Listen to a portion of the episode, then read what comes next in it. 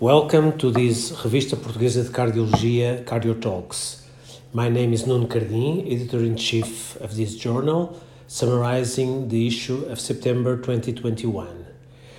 This is a long and exciting issue with lots of good papers.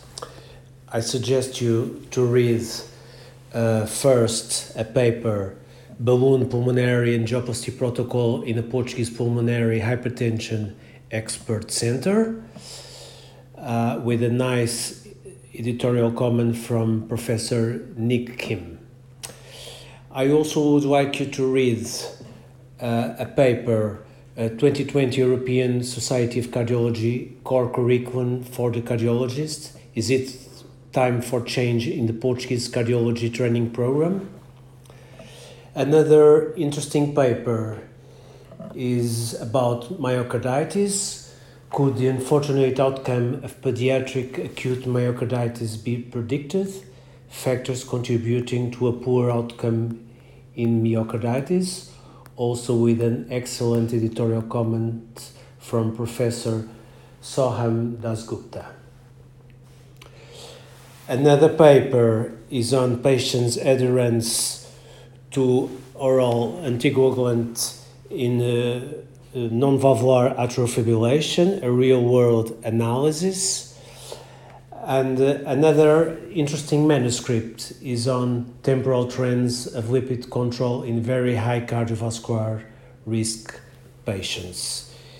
Beyond this, we have a nice paper on SGLT2 inhibitors, a step forward in the treatment of heart failure with reduced ejection fraction and also another one on the clinical value of the combined use of P wave dispersion and troponin values to predict atrial fibrillation recurrence in patients with paroxysmal atrial fibrillation.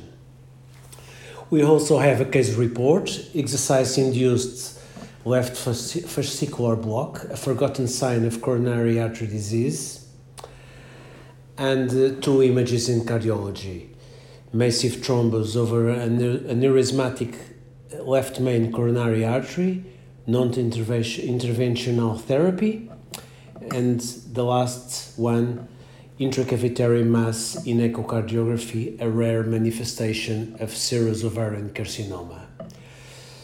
To finish, a letter to the editor, prognostic impact of the high flow nasal cannula compared to non invasive positive pressure ventilation in the treatment of acute pulmonary edema. And that's all that you have for today.